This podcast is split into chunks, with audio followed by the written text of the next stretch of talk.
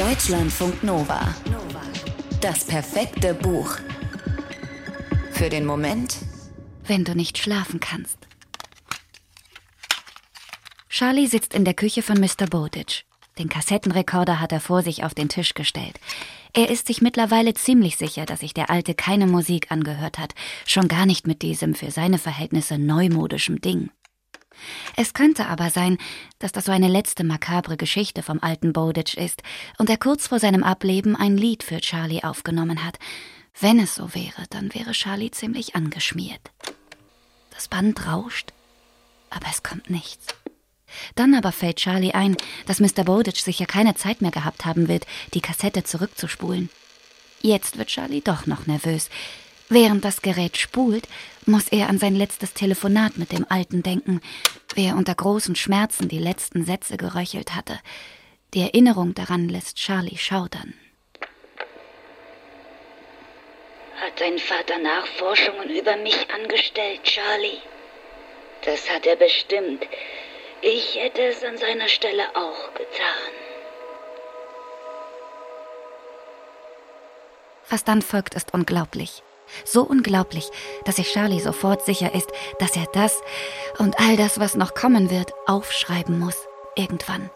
Und das ist auch so unglaublich, dass er natürlich weiß, dass ihm niemand, allenfalls sein Vater, aber auch nur vielleicht, diese Geschichte glauben wird. Die Geschichte von Mr. Bowditch in seinem Psychohaus, in dem Charlie jetzt sitzt und das jetzt ihm gehört, weil der alte Mr. Bowditch, den er immer Howard nennen sollte, was ihm echt schwer gefallen ist, es vermacht hat. Ihm, dem 17 Jahre alten, fast zwei Meter großen Footballspieler Charlie Reed. Das Haus, das Grundstück und somit auch den verdammten Schuppen hinter dem Haus, aus dem schon mehrmals sehr seltsame Geräusche gekommen sind. Ein Kratzen, ein Fauchen und diese furchtbaren Schreie. Jedes Mal, wenn Charlie das Gespräch auf den Schuppen gebracht hat, war ihm Mr. Bowditch ausgewichen. Mal grinsend, mal ruppig, mal vertröstend. Bald. Ein anderes Mal. Wenn es soweit ist, dann würde er ihm schon davon berichten. Bis es dann fast zu spät gewesen ist. Und als er gespürt hat, dass er es nicht mehr lange machen würde, da hat der Alte den Kassettenrekorder zum Leben erweckt und die Geschichte, oder besser gesagt einen winzigen Teil der Geschichte, für Charlie aufgenommen. Bevor ich dir den Rest erzähle, sollst du das Band anhalten und zum Schuppen gehen. Du kannst das Schloss öffnen hast ja meine Schlüssel. Charlie traut seinen Ohren nicht. Plötzlich soll er ihn betreten dürfen? Den allerunheimlichsten Ort, den er bis jetzt kennt? Hineingehen zu dem, was so furchtbar geklungen hat? Einfach so? Los jetzt. Vertrau mir, Charlie. Ich verlasse mich auf dich.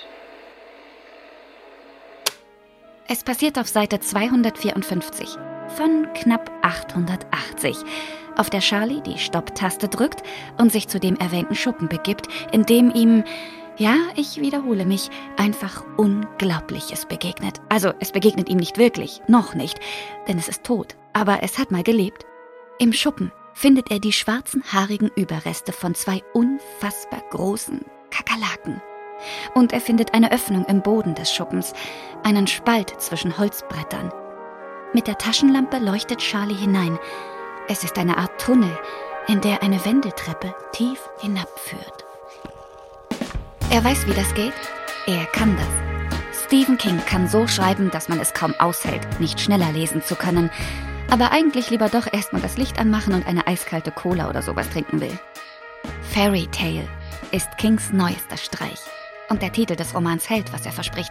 Es ist ein Märchen, das viele andere Märchen zitiert. Da hüpft jetzt kein Rotkäppchen durch den Wald, aber es gibt eine andere Welt am Ende des Tunnels, in der das Grau regiert und das Licht unterdrückt. Und natürlich wird viel gekämpft und gestorben, verflucht und befreit. Es gibt sogar einen Topf voll Gold, Riesinnen und Monster. Es gibt alles, was das Herz begehrt.